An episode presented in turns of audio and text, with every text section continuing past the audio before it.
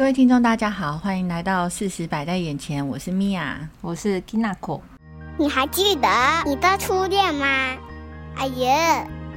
我们今天想要来聊一个非常少女心的东西，就是勾起大婶少女心的东西，真的勾起大婶少女心哎！你知道我们已经就是四十了，对，很少很少会看一部戏，然后触动你当时刚开始谈恋爱啊，然后那种整个感觉就是在被唤醒，你知道吗？对，因为我们现在这个年纪啊，很挑日剧或者很挑很挑剧耶，你知道对不对？你知道对不对？就是那种。太梦幻的啊，对，太狗血的，我们都看不下去。没错，就是有一些像那个校园的啊，就是我已经看不懂了，就是有一种看不懂了，就是说，嗯，会不会太恶心啊？或者是，而且会觉得，呃，这里离我太遥远了吧？对 对对对，就顶多就是看一下那个男主角啊、女主角啊，保养一下眼睛，但是进不去。我现在已经到连那个看那个小鲜肉有没有，我就会想说，哎，如果我早一点生，他可以当我儿子哎。这也太嫩了吧！嗯，不够成熟，不行不行，打不中我的心。这样、啊、对对对对对。对嗯，我们今天是想要聊那个 Netflix 最近非常非常红的一部日剧。Netflix 呢？First Love 初恋。对，对我不知道大家有没有看过了？嗯，嗯 应该追了吧？或是还在观望？不是很确定。哎，这这部日剧在日本本身也很红吗？对，它现在是排行榜第一名。对，那我们就要来讲一下这个 First Love。对，它的故事背景大概是设定。在九零年代那个那个时候，对，然后是在北海道，男女主角那时候还是高中生，然后他们谈恋爱，然后就爱上了彼此。后来因为发生了一些意外啊，嗯、跟一些无法抗拒的事情，所以他们就分开了。对，那隔了很多年以后呢，没想到他们又在撒谎相遇了。隔了这么久，发生了这么多的事情，对，重新再爱上对方的一个很感人的故事。对，这出戏里头，我觉得它就是有很多很细腻的地方。也有很多很棒的感情的探讨，就是会让你不自觉的流下眼泪，嗯，被感动。对，米娅，你有发现啊？它完全就跟我们同年吗？它里面啊有一个桥段啊，就说二零三五年的时候，那他们两个就五十三岁了，这也就代表二零二二年说他们四十岁，就是我们。对，他跟我们同年，我那时候看到说超开心。对，贯穿这个日剧有一首歌《First Love》。多田光在我们这个年代，四十岁人的年代，他当时很红很红，真的 真的。我我看了这个剧之后去查宇多田光几岁，然后才发觉他是一九八三年出生的，所以他跟我们同一届。哦，这么有才华，然后同年，大家都到了这个年纪，真的。等于我们高中，我们是高中的时候听他的歌，对，那时候人家也是高中生，没错没错，就已经红遍全世界了。对，他里面就有有一段有演到啊，就是说他妈妈说，哎呦跟。你同年呢？哇，童年，就是对，然后这么优秀，对啊，对啊，对我妈可能也会讲这种话，跟你同年，你到底在干嘛？妈妈都这样好，妈妈，对，妈妈都这样，对，妈妈你要注意，不要这样跟你女儿讲。上一集我们刚录完那个年代金曲嘛，对，然后那时候就是 Kinako 就有说，他觉得歌曲就像一个时光的宝盒，对，歌曲是一个时光宝盒，这件事情也贯穿了这一部日剧，真的，真的，真的，真的，真的。我们两个因为太想要爆雷了，所以现在什么话都说。现在就是我们现在要告诉大家，我们一下要开始爆雷哦，对，要小心哦。如果你是那种看剧非常讨厌先知道剧情的人，对，那你就听到这里可以先拜拜喽，谢谢你的收听。不是啦，先按下暂停键，然后先去看，之后记得要回来听。等你看完，记得要回来听。我告诉你，就是如果是就是我们这个年代的人看完，应该就哇很激动，然后就想要跟大家分享，想要聊天的时候就。再回来再放来听的，嗯嗯嗯嗯，对啊对啊，对，那我们就不客气啦，对，那我们要开始讲故事跟里面的探讨喽。好，刚刚说啊，就是因为他跟我们同年代嘛，对，就是里面出现很多东西，就是我们那个时候会用到的。你注意到了哪些？像那个啊，那是 GD 九零吗？那个可以拉出天线，对对对对对对，那时候是，对，那时候很红啊，所有正妹都要拿，我就没有拿，我也没拿，但我看到身边的正妹有，真的，而且。他有一个动作，就只有我们那个年代才会做，就是找讯号。对，就是你会在那个房间里有没有各个地方，然后看看这里几格，那里几格，有没有？对对对对对对，把那个天线拉出来，然后在那个窗户那里摇，好酷哦！而且你知道吗？他高中的时候不是就是他会。等那个男主角打电话给他嘛？对，他在等电话的那一个电话，对，我有一台一模一样的，哎，真的，就是就是那个电话，就是跟我家一样，连颜色都一模一样。所以我看到那个电话的时候，想说，哦，我高中也都用这台电话，打给我暗恋的男生，同一台，对对。然后我我我看到那一幕的时候，我就想说，没有错，我就是把电话嘛拉到房间去，电话线就很长，可能还会绊倒家人。对对对，就把电话线拉拉拉拉到房间，然后把门关起来，然后在里面讲电话。啊、而且他妈妈不是有就是拿那个电话起来，然后要讲电话，然后就刚好有发生过。有对，有以前家里都会讲，因为家里不会只有一台电话，对，但是是同一个线，但是是同一个号码，对，所以这边拿起来，那边就可以窃听。对对对对，但是你会知道空间音不一样。有人要打电话的时候嘛，他他们不知道嘛，他们就会拿家里的另外一个电话拿起来的时候，然后就吓一跳，然后你就把那个话筒捂住。我正在讲电话吗？对 对对。而且你知道，就是《铁达尼号》这部电影，没错。就是你知道，《铁达尼号》也是我们那个年代必看的电影啊。对，没错，就是要去大家要比去电影院几次的那种电影。对，里奥纳多那时候红的，对，红到不能再红了吧？对，哇，好好，对啊，好年轻哦，里奥那个时候，那时候很年轻，真的。我就在看这个日剧，然后再看那个那个时候的里奥纳多，想说哇，岁月不饶人呐，跟我们一样。但我必须说，他老的我还是觉得他很帅。对啦，他是就是不同的不同的帅感，没错。但是他年年轻真的是那个嫩，很嫩很嫩嫩。对，没错没错。这样讲人家好像一块牛肉的感觉。没有，我们年纪大的人都是这样子称呼年轻人。对，哦，你看那人好嫩，好嫩，好新鲜。对，并不是说就是你太嫩的那种嫩，而是那种就是皮肤的那个胶原蛋胶原蛋白 QQ。对对对对，可以挤出水的那种。哦，还有那个那个男主角去租 A 片，然后就柜台结账，就是那个，结果是女主角在打工。这也是我们那个年代才有，因为你看现在那个那个什么百事达啊，都倒光了，都没了哈。对啊，因为大家现在都在串流上面租影片，已经没有录影带店了。对。对对，所以像这种就是很尴尬、很好笑的瞬间就没有了。真的，我接下来讲这件事情啊，他可能是有一点点抱怨。我觉得啊，这部戏啊，他选角啊，我一开始是有点不能接受。我觉得他们都非常的棒，可是年轻跟年纪大的长相有点差太多。对，我也觉得最好是长大脸会变小，这件事不会发生的，脸只会越来越大。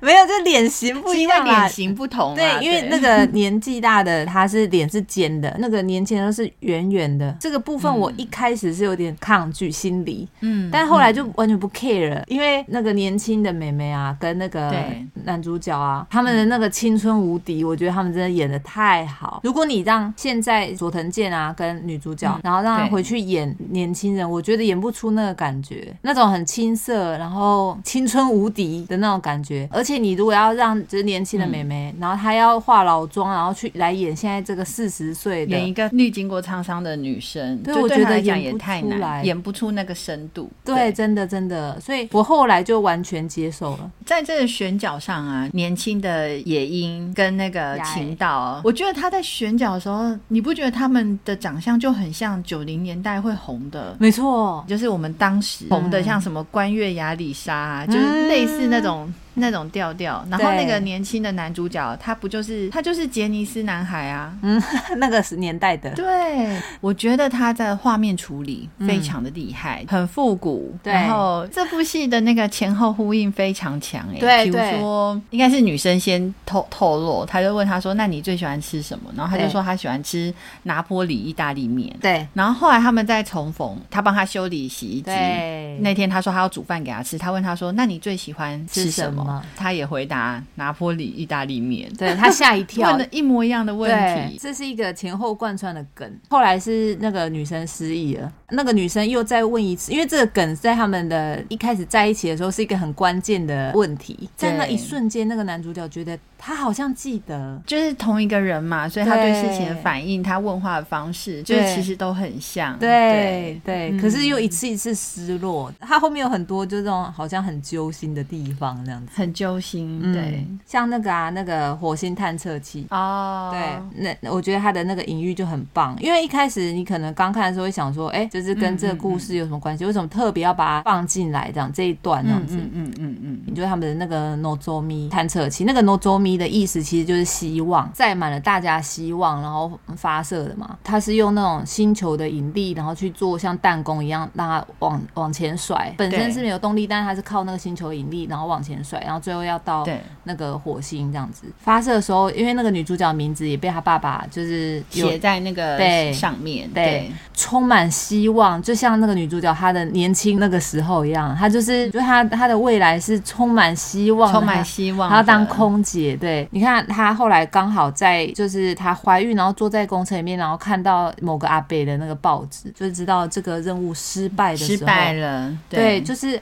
一切偏离轨道了，他的人生好像他的人生也是从那一刻开始。对对，就是他不知道为什么，但是他就偏脱离轨道了，就像那个探测器一样，他只能在那个宇宙里面漂浮，就是就像他的人生一样，他也不知道为什么，他不知道发生什么事，可是他就是有一种好像失重了的感觉，觉得这些事情都是导演放在里面的线索。就是他的隐喻，他的人生，对，对，所以我就觉得这部分还蛮有，还蛮有趣的，很棒。对，他们就是高中两个非常亮眼的人，然后谈了一场很棒的恋爱。我觉得他们他们在描述高中这一段恋爱的时候，其实它就是一个大家都能想象的过程，反正就是学生的恋爱，然后很棒，一起去约会，然后去从来没去过的地方看很棒的风景，然后说着。年轻的时候才会讲的那种甜言蜜语，对，我觉得我们就是都能理解。但是我觉得很感动的，就是因为那个男孩子呢，他有一个听力有问题的妹妹，对。然后女主角就是他后来就会带女主角回他家一起吃饭，然后男生有很。很可爱的家人，对。然后，但是就女主角为了想要跟忧郁聊天，对，所以她就是偷偷的学了手语，对。然后在某一次吃饭的场合里，那个妹妹一直想要拿某一种酱，可是没有人理她。对，然后她看懂了，然后把那个酱递出去，然后全部的人都很惊讶，对。她居然为了她学了手语，没错，我对那确实，而且我好喜欢他们家人，他们真的好好笑，他们家就是充满了爱，真 的真的。他们那个家像这么有爱的家，啊，通常都那个哥哥或什么，他们就会有一个死党嘛，整天在家他们家看漫画，在他们家睡，对，参与他们家大大小小的活动。然后他后来就也变成那个嘛，忧郁的先生。然后他们的爱情故事也是太可爱，也是很可爱。对，再来高中就毕业了嘛，就是所有的考验都是从。高中毕业开始，你们就会考上不同的大学，去不同的地方，然后所以他们就开始远距离，环境不一样了嘛，所以就会。开始出现一些价值观啊，或者是我在看这部日剧的时候啊，你有发现吗？就是其实就是男主角遇到状况啊，其实就是那个时候日本社会啊不是很接受自卫队这件事情，因为日本在那个二战之后啊，他们其实是非常反战的，觉得就是为什么国家需要军队，尤其是他们这种飞官开那个战斗机，某部分的日本人会觉得他们就是要开战斗机去杀人，毕竟那是他们日历史的伤痛嘛。自卫队是形象。并不好，不是大家很很崇拜或是很向往。没错，结果就遇到那个很讨人厌的学长，对，然后就就是调侃他，就说哦，哎，那他如果出国之后，那你们这样子就是你们有些立场啊、跟身份啊什么，不是就越来越不一样啊？要是我，他是很担心呐、啊，对不对？他就是他心里面就想什么？他要出国，为什么他没有跟我讲？对对对对，你知道那个出国念书这件事情啊，嗯，就是大学很多情侣都会遇到，哎，就是因为在我们那个年代有没有？对，我们那个年代很多人很流行，就是考 GMAT、考 GRE，然后大学毕业就出国，对，或者是高中就出国，但他们是比较早啦，对，但但是就是我很多大学的那个朋友，哦。他们最后就会面临其中一个人想要出国念书，然后另一个人没有这个规划。哇，年轻的时候要克服的事还真多哎。对，因为呢，就是还是一个很浮动的年纪。对对对对，确实确实。你要怎么考验你们的感情？真的。然后这就是他们遇到的第一个考验。偏偏在那天晚上大吵了一架，女生出了很严重的车祸。对，那那个米娅，你看这一段的时候有没有觉得靠老套？出车祸失忆，你知道吗？我觉得，我觉得应该所有的人都要觉得这这个这个故事非常老套，就是他他出车祸之后他就忘记事情，而且他只有忘记最近这几年的事情，他前面都记得，然后就是把男主角给忘了。肥皂剧啊，就是狗血，对对对对对。可是我没有这样，我没有我没有这样想，是因为它真实的发生在我的身边。真假的？我我跟你讲，大家一定会觉得这是什么烂剧情，对，就是什么。烂剧本，可是你知道吗？我我有一个朋友，就是发生的一模一样的事，他也是在他最亮眼、最棒，然后最活跃的时候，发生了很严重的车祸。什么？你是那个鸭爷的那个新 U 吗？朋友，对对，天哪，我就是他的好朋友。然后他就是他那时候是骑摩托车，然后被连接车，就是他他不他不小心，然后撞上了连接车，然后连接车就是有前前车跟后车，对，他在中间的缝缝，他被两边的。车厢夹住，再放开，然后他的头脑就受到了很严重的撞伤。然后他醒来的时候，我觉得大家可能不太相信，但真的会有这种事，就是他醒来的时候，他真的是什么都记得，他就是不记得最近几年发生的事。天哪！所以他记得我，但他不记得他当时的男朋友。这是真的，我可是他们的故事并没有像这一段那么浪漫，就他们的故事就到此为止。了。哦，就是因为男生当时都还很小，所以不过我觉得，我觉得这出戏比较不真实的是，嗯，通常通常当你受到这么严重的撞击，失去记忆力这种事情会伴随着语言能力的丧失，跟就是会讲话比较没有逻辑。因为他的头脑在重组，他需要一段时间的修复。我一直有这个问题，我我我们可能小时候有撞过，然后自己不，不过我真的有妈妈没有告诉我们，我有脑震荡过，可是后遗症都到了很合理的解释。对，但但是后遗症到四十岁这样子好吗？哎、欸，我小时候也有撞过、欸，哎，难道说撞一下就会变普龙宫是这样吗？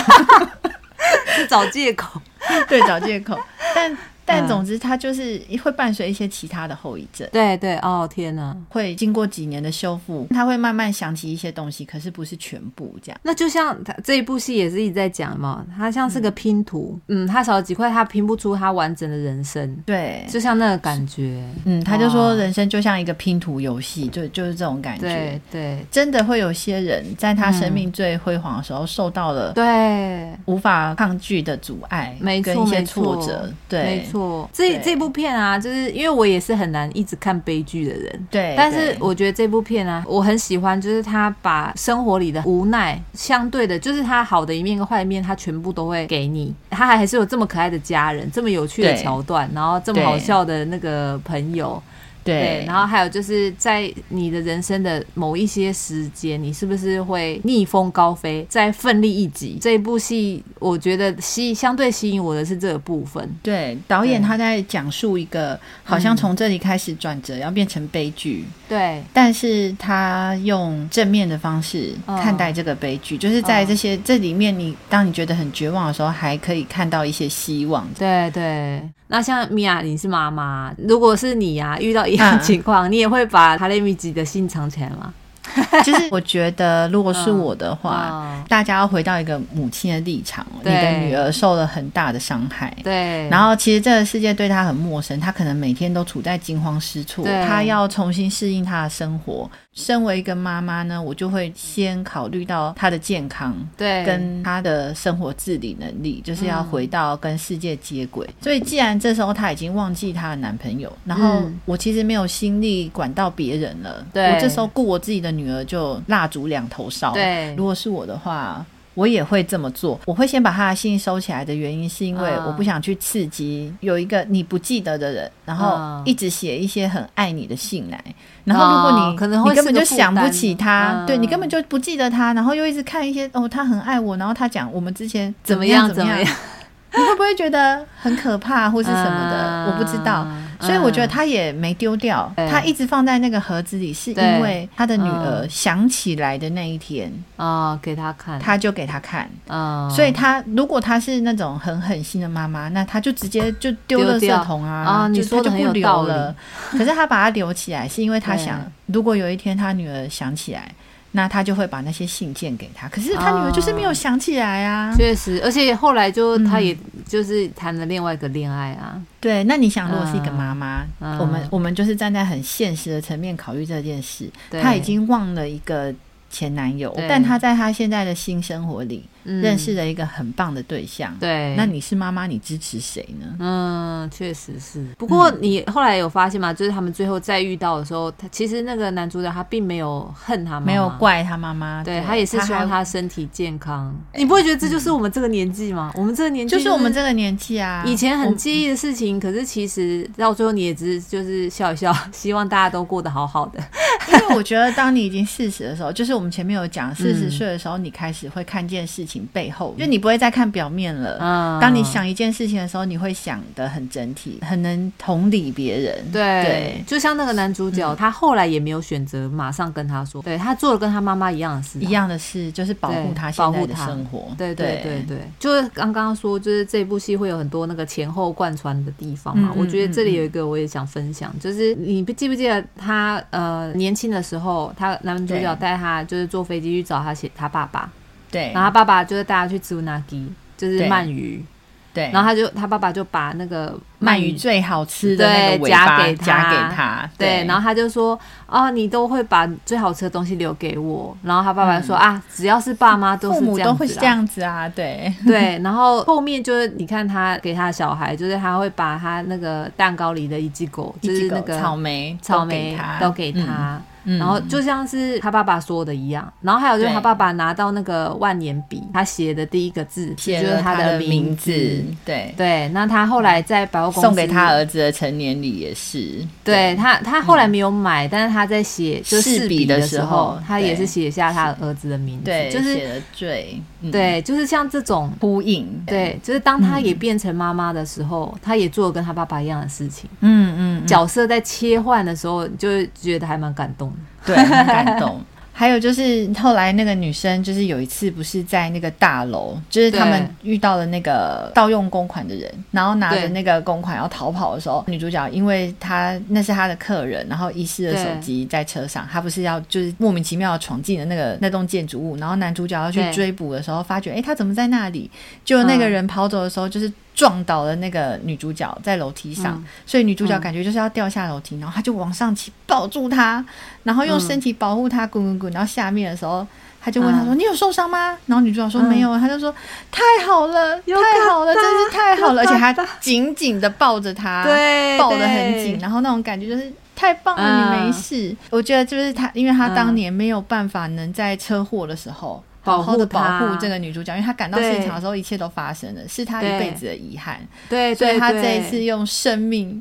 用生命抱着她打滚，然后就觉得我终于保护好你了。这样对对对对，他那那一段演得很好，哎，演得就是那个佐藤健啊，他在讲よかったよかった，就是那种哇，我终于就是保护到你的那个感觉，真的很感人。然后很感人，对，然后而且他不是在他妹妹的婚礼上面讲说，他他知道，因为他小时候支持超好的，对他他他小时候原本以为他是一个很了不起的人嘛，就是小时候，可是他后来发现他连他。自己的妹妹，他都没有办法保护不了， 造成他妹妹就是丧失听力嘛。起码他希望可以，他是可以变成一个可以保护自己周围多少公尺以里面的人。那他这一次终于可以保护到他这么心爱的人，然后他很开心，开心到他忘记了疼痛。然后到他确认他没事的时候，然后他才就是觉得很痛，然后才昏过去的那那一段，我真的觉得很感人。对对对对对，很感人，真的。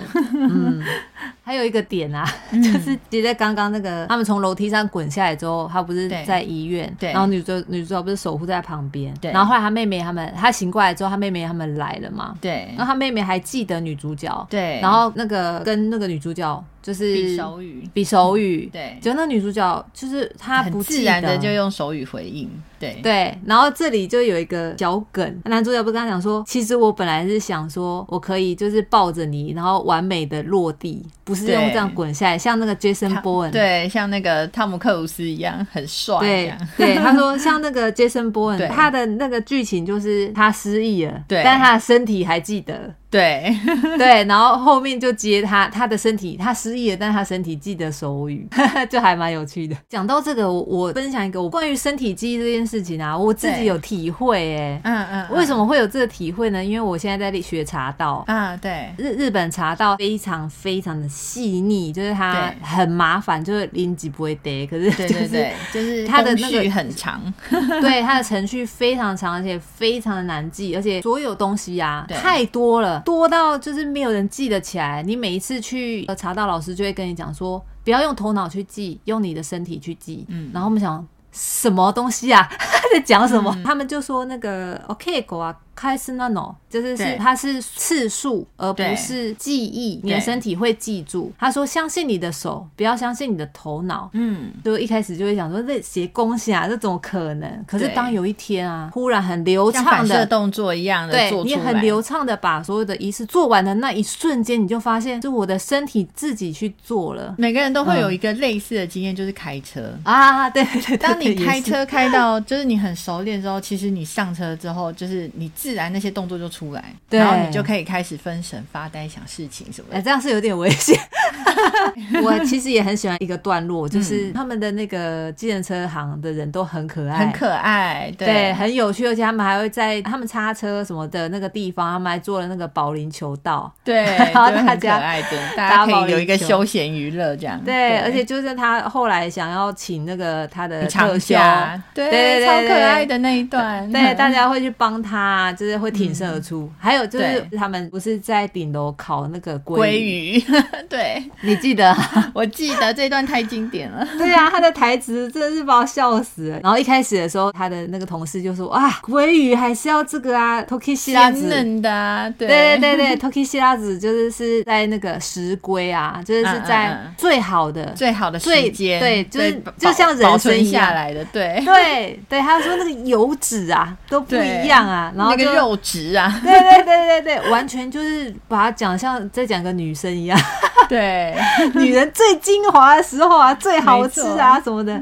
然后他他不是他又跟他的同事讲他的烦恼嘛，就是爱恋爱的烦恼，恋爱的烦恼。对，然后后来他就跟他讲说，他已经是那个后恰嘞，已经生完蛋、产卵完，然后没有油脂的那种老鲑鱼了。然后他的那个 同事就说，如果你愿意吃一口的话，老鲑鱼也是不错的。对，你要给他看那个老鲑鱼的底力呀。对。不要看老鲑鱼的厉害啊！你不能就这样放弃啊！然后就最后那个又有一个同事上来就啊，鲑鱼还是要吃鲜鲜的好啊！对，这一段很可爱，对，好好笑。它那个里面有很多这种很幽默的桥段，对对，很幽默，很幽默。然后其实，在这部戏里面，我有一个特别喜欢的角色。我说男女主角以外，对我非常非常喜欢，就是很美。他很酷，他很酷，然后他一直让我想起就是《东京爱情故事》里面的那个丽香。哦，我不知道大家有没有看过《东京爱情故事》，但总之丽香就是在那个故事里面呢，丽香是主角，嗯、但是她爱着一个男人，她、嗯、的心里有一个深爱的青梅竹马，哇是那个男生的初恋。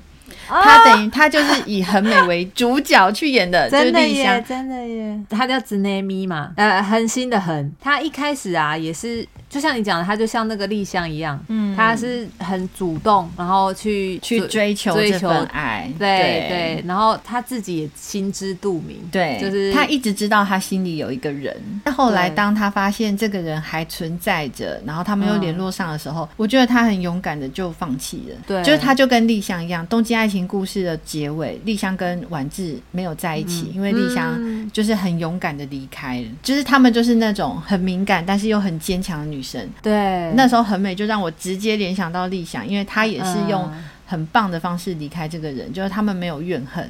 对对，对就是这是一个很酷的角色。对、嗯、他一开始有也是有一点点在逃避啊，就是他不想要去。我觉得也不是逃避，就是他们还想要做最后的努力。对对对对对对对，就是不想不去谈这个事情。然后他跟丽香很像，嗯、就是他们男主角没有来开口跟他说要分开，他们不会主动先走，他还想要再做一些努力守护你，然后但是只是为你好的那种很好的一个女孩子，这样。对啊，而且他那那个男主角，因为他们中间也有交代他们的故事，对，他对这个女孩子的感情是真的，是真的。大家如果换个角度想呢，他陪了这个男主角过了七年，嗯、他们的故事一定也很深刻，没错没错。所以他最后很洒脱的放手，对，就让我觉得很感动啊。真的很感动，真的很感动。对，嗯。然后我觉得这、嗯、这部戏里头还有一个让我觉得很无奈，因为他妈妈本来从小就是最支持他那个人，对他一直觉得他有一个很完美的女儿。啊、后来他离婚了，回到家乡跟妈妈一起生活，然后现在那个生活的轮回里，最后小孩又不得不归还给先生的时候，对，他妈妈就说：“为什么会发生这种事？一切曾经都是这么的完美，你曾经是我心中最特别的那个小。”小女孩为什么会这样？嗯、是怎么走到现在这样的？对，他还在看他以年轻时候年轻的时候的奖状啊，看他那时候很辉煌的时期，然后他就觉得，为什么我的女儿会变成了现在这样？对。一定很多人站在他的人生十字路口的时候，也曾经会觉得，嗯，年轻的时候我们都是很耀眼的，那时候我们都是觉得天不怕地不怕啊，对，然后我们就是觉得没有什么我办不到的事情，对，只要我肯努力，自己一定可以闯出一个什么。只要我愿意努力，我就一定可以办到。然后你有很多梦想，你想成为 A B C D，可是有一天你满身的挫折，然后怀疑自己，然后觉得说是怎么变成今天这样？嗯，我觉得每个人的人生应该都会有这个十字路口，不管你现在好或不好，你都曾经面临这个关卡，在某一个地方沮丧到不行，然后想着是怎么来到这。没错，没错。所以当他妈妈在讲这话的时候，我也回到我当时的心情，对，我是怎么变成这样？我现在为什么会有两个小孩？没有啦。不是这样，不是这样。人要发泄嘛，这种对，就是没有。我的意思是，如果你现在正正在这个很绝望的十字路口，没错，你不要不要不要，不要感觉孤单，真的，所有人都有这个时刻，所有人都有这个时刻，而且没错，所有人都有怀疑自己跟觉得自己好像不行了的时候，没错没错。但是你一定能跨过去，然后前进，对，幸福还会回来。我觉得真的是这样子，对对对对对对，这也是一个很触动我的地方。没错，嗯，对，对，他不是他的梦想不是当空姐嘛？然后当他他的人生偏离了轨道之后，因为他本来是可以出国留学的嘛，而且她长得又很漂亮，英文又很好，就是怎么可能不能当？他一定是往那个路线去，怎么可能不能当？结果没想到他就失忆了，然后他就呃跟医生谈恋爱，然后结婚就生小孩了，所以他根本就没有就业的机会，而且他已经有小孩了，他要为这个小孩负责任了，所以他不能去选择他想做的事情，但那是他的梦想，那永远都会在他心里。嗯，所以当他拿到他那个万圣节的装扮、空姐的衣服，对，然后就在他最绝望、失去一切的时候。他就把那个衣服放在行李箱，对，suitcase，然后对。推到机场去，然后在机场的厕所里换上化妆，对，然后把头发扎起来像空姐一样穿上那个衣服，拉着他原本那个行李箱，然后往就在机场里走。天哪，我那时候真是鸡鸡皮疙瘩。这太真的是太揪心了，因为他真的很揪心。他他，他不能完成他梦想，他只能假装他是空姐，真的很多揪心的点呢。真的真的。然后当他就是遇到那个小孩走丢了，嗯，然后他蹲下问那个小孩说怎么啦？然后外国小孩就。跟他说他找他妈妈，然后因为他光鲜亮丽的很漂亮，然后大家都会回头看他。对，然后那个小孩甚至还跟他说：“我要怎么样才能变成像你一样的人？”对，然后他就很有自信的笑的跟那小孩说：“啊，当空勤人员很辛苦哦，但是你只要努力，你一定做得到的。”然后我们去找你妈。我那时候真的就天哪，好揪心哦！那一段我真的是超级揪心。对，好吧，那再说一些比较正面的，好了，就是对。然后有一个点，我一直想要采访那个米娅跟大家，好好，就是？他不是后来就跟那个很美分手了，要就要他就要去赴约了嘛，他就要那个拿破里意大利面。对，但是他站在那个餐厅外面看着他讲电话的时候说。啊，我还是我还是不能去，然后我要去呃国外。如果是你呀、啊，那一个 moment、嗯、你会进去吃吗？还是你会像他一样，就是很嗯、呃、很悲伤的？然后你知道你知道，如果是我的话呢，嗯、我可能一开始是不想打扰他的生活，所以我可能不会走进去。但是当女主角跟我说。我说了谎了，其实我是喜欢你，我马上就会冲进去亲他呀，开什么玩笑？但但是但是因为我看太多日剧了，嗯、太能理解。我那时候就跟我先生说，我跟你讲，他会走掉。对，因为日剧都是这样，日剧都这样演。对，就是。我觉得这个跟民族性有关系。没错，没错。日本人的内敛，然后因为我已经看很多日剧了，他们总是会在那个时间点走掉，因为他们就是在他们没有把自己整理好之前，他们不去打扰别人。没错，对，因为你知道吗？就是有时候，有时候看日剧啊，到这种 moment 的时候，我就会很想要去揍那个。对，我以前你知道吗？我以前小时候看那个《热力十七岁》啊，《青春无悔》啊，那种非常旧的日剧。他们都是这样子的，就是你每次都会想说，错你可不去把话说清楚，你把话说清楚就好。为什么不把话讲清楚？可是这是全日本人的问题哦，不把话讲清楚就是他们民族性最大的问题。对，后来我就发觉，因为你知道，你看了很多日剧之后，你发觉，哎、欸，怎么每一片都这样？对，然后你就会，他们的你就会发觉这是一个文化冲突，嗯、就是我们不法无法理解，但他们的文化就是这样。日剧啊，常常有这样桥段，所以。那个时候我就有猜到他应该不会马上进去，所以你你会进去吃？我会进去吃，绝对。我也会，因为当他都已经跟我说他喜欢我的时候，我就会想说他又喜欢上我了，然后跑过去飞奔拥抱他。都已经两个人熬成这样子，你怎么可以赌你们未来还有没有机会再遇到？嗯、他当下应该是千头万绪，因为他对他们记得对方的部分差太多了。因为女主角没有想起他，没错。所以如果他这时候跟他谈恋爱的话呢，就是过去的一切只有他有，没错没错。你知道，就是他失落感，那个失落感，对。所以我觉得这也可能是他觉得还是离开，但是至少他就是他不是后来有在那个时光宝盒里写，知道你过得很好。你知道我跟我先生在聊那个瞬间会不会继续吃？对，就聊得很激烈，然后我先生就一直说。他也是觉得一定要继续吃，而且他说，如果是他啊，他留时间饱和，他觉得这个是一个 bug，他就一直不能接受。我说为什么他？他说，如果是他去留时间饱和，他一定要把他的那个地址啊写的很清楚的嘛，还要卫星定位。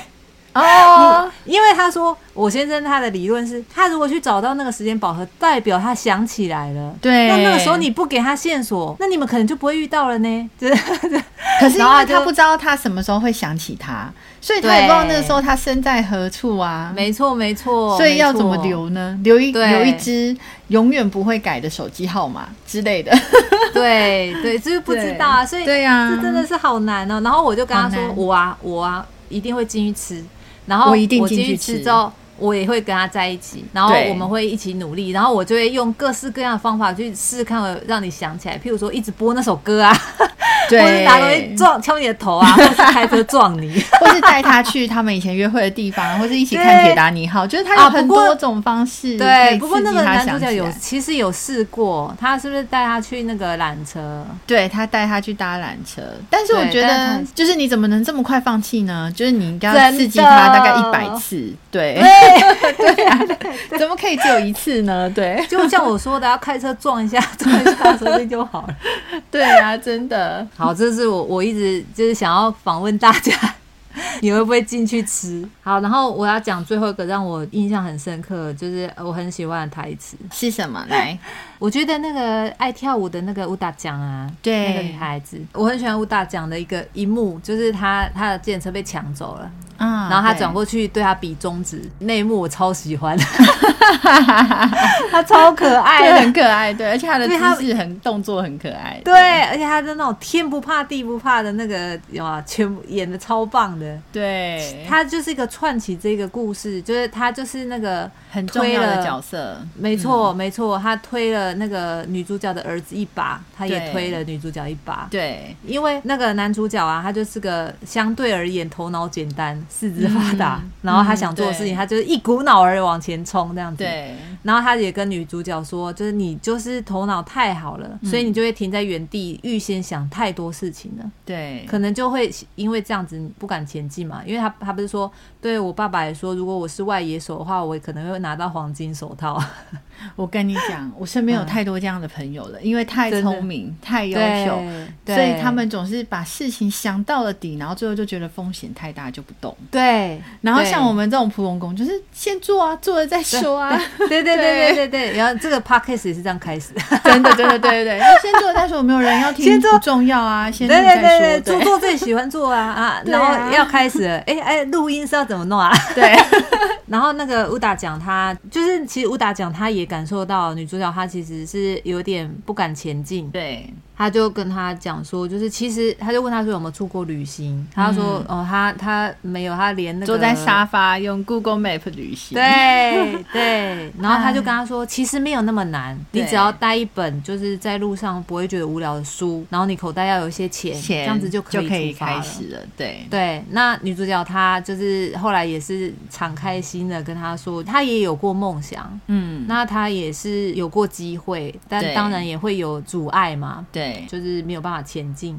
然后他就讲了，他说，因为地球有重力，嗯，所以有个惯性的理论，就是有个惯性的法则。嗯、当你停止了，物体停止了之后，嗯，他就没有办法再前进，因为地球有重力。嗯，他就说他就是像这样子，他不知道从他从他的人生从什么时候开始停止思考，他就忘记思考，忘记要前进，对，对他就对他就停止了。他他会一直说给他自己听，他现在生活已经满足了。嗯对，可是说服自己说现在这样就好了。对，对，但是在他的心里，他还是知道他的梦想并没有完成。嗯，然后他知道他还是少了那一块。嗯、就是他讲了这段话之后，那个乌达讲才就是跟他讲说，像这种停止的物体，你要是施加力量给他的话，他就可以往前进。对，就是希望鼓励他说，像这样子的动力，通常就是你真的很想完成的梦想啊、爱情啊，一个你很真的很想见到人啊，你很重视的东西，这样子。嗯，因、嗯、因为我们到。这个年纪啊，一连串妥协嘛，你就像是漂浮，就像那个偏离轨道的那个探测器，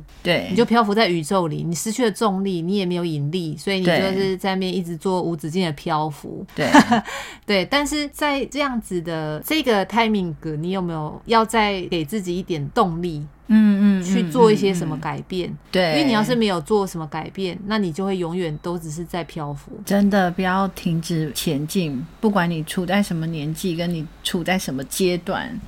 对。就是像那个说的，你要向前看，你要深呼吸。就算你会受伤，你会丢人现眼，你就是要大步的向前进。就是他的同事鼓励他的话。对，你给了哪？不要逃避。对，不要逃避。嗯，对。然后我就觉得哇，这真的是他就会在休息的时候念英文。对对，然后他把他的他又重新的贴上了地图，世界地图。他把他的梦想找回来。对，do something，就是做一些什么为你自己的梦想。然后，因为我们已经不是年轻人了，我们没有办法放下一切，然后就是马上改变。为什么我们可能没有那样子的动力？但是你轻轻的再推你自己一把，再推你自己一把，你就会慢慢前进了。对，真的，我觉得这部这部戏除了爱情的部分啊，这个部分在人生追求上给了大家很大的鼓励，真的，真的，对，真的。后面是就是哇，很梦幻的找到他，而且最后他们居然用这么可爱的方式完成了两个一两个人一起完成，我觉得这就是 happy ending 嘛。所以他，我觉得这就这部戏就是浪漫到底，反正最后你会获得满满的感动跟那种就是少女心喷发，就是太浪漫了，这样，就是就是你知道，就回到。到那种你对纯爱的向往啊，跟一个爱情应该要有的样貌，他都有演出来。真的，但是在在这中间，就是针对现实的部分，嗯、还有针对人生。你遇到挫折该怎么努力？嗯、我觉得他也诠释的很好，真的。但这出戏呢，有一句话呢，嗯、我是绝对不认同的。好、嗯，就是有一天呢，他女主角开车，然后在路上，然后他就载了一个孕妇，然后那天就是 圣诞节，嗯、对，那天是圣诞夜，然后那个孕妇就说：“ 啊，我的预产期就在一个礼拜以后，我每天都觉得很担心什么的。”然后那个女主角就跟他说：“不会的，你知我相信孩子出生以后的每一天都会像圣诞节一样。我跟你讲，最好是有妈妈会心里这么想：孩子出生之后，每一天都跟万圣节一样，好吗？对，你每天都不知道你要面对哪一种鬼，就是今天是哪一种 monster，你都不晓得。好好笑哦，我快笑死了。这是我对就唯一不认同的地方。”好好笑哦！对对，没错没错。有我那时候在看那一幕的时候，我有想到那个米娅的心情一定很复杂，超复杂的啊。就虽然说，就是有人是觉得步调很慢啊，这些我们都认同。然后还有就是可能里面。怎么会有这么老派的那个？但是刚刚米娅解释，就是这会发生的，这是真实会发生的，大家。对。对，但是我我真的觉得啊，就是这一部日剧啊，可能要有一点年纪看，嗯，就是你会看出一些，就是会更有共鸣，对对对，对，还有一些人生经验累积之后的醍醐味嘛。哦对，是的，是的，嗯、对你没有办法表，你没有办法诠释或是表达，可是你看了之后，嗯、我已经理解了。对，以前的我可能不理解。你的心境，就是因为刚好我们也来到了四十，然后男女主角在戏里头的年纪也是四十，也是四十，所以他们思考的点，嗯、他们顾虑的东西，他们为什么犹豫不前，或是他们面临的生活的一些挫折，让他们心境的改变，我们都能体会。所以我们就很能理解他们当下说出的对话。跟他们的选择和转折这样，对、嗯、对，还有一些挣扎，还有妥协，所以这就是一个属于四十岁的浪漫爱情剧啊！真的，真的，不要对他太苛求，不要想说哦，女主角长得很好看啊，不要讲这种话。可是我觉得女主角超正哎、欸，对我也我我也很喜欢她。你知道，那你你你年轻的时候喜欢第一眼就亮眼的女孩，对，等你有一个年纪的时候，你就喜欢耐看的，真的，她非常耐看。真的，真的，而且在这出戏里，我也深刻的感受到有化妆跟没化妆差的多少。你说我们现在状态吗？不是我，你包含戏里女主角的状态啊。对啊，就是你有化妆跟没化妆，啊、真的有差，所以大家出门还是要化个妆。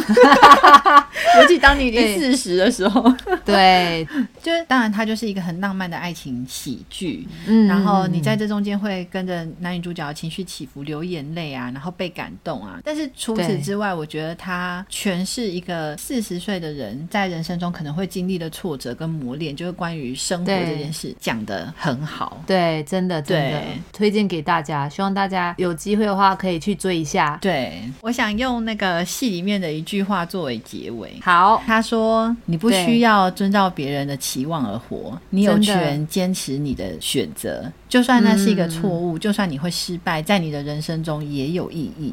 就是你努力过的东西，你经过的风景，它都不会浪费的。没错，没有白走的路、啊，没有白走的路，它都是你人生的拼图。”就算你经历了很可怕的经验，都可能是不可替换的人生拼图。嗯，对对，不可替换的，真的组成了现在的你。对，组成现在的你，就是你一个很完整的人生。这样，嗯，以上就是我们今天的分享，非常推荐大家可以看一下《初恋》这部日剧。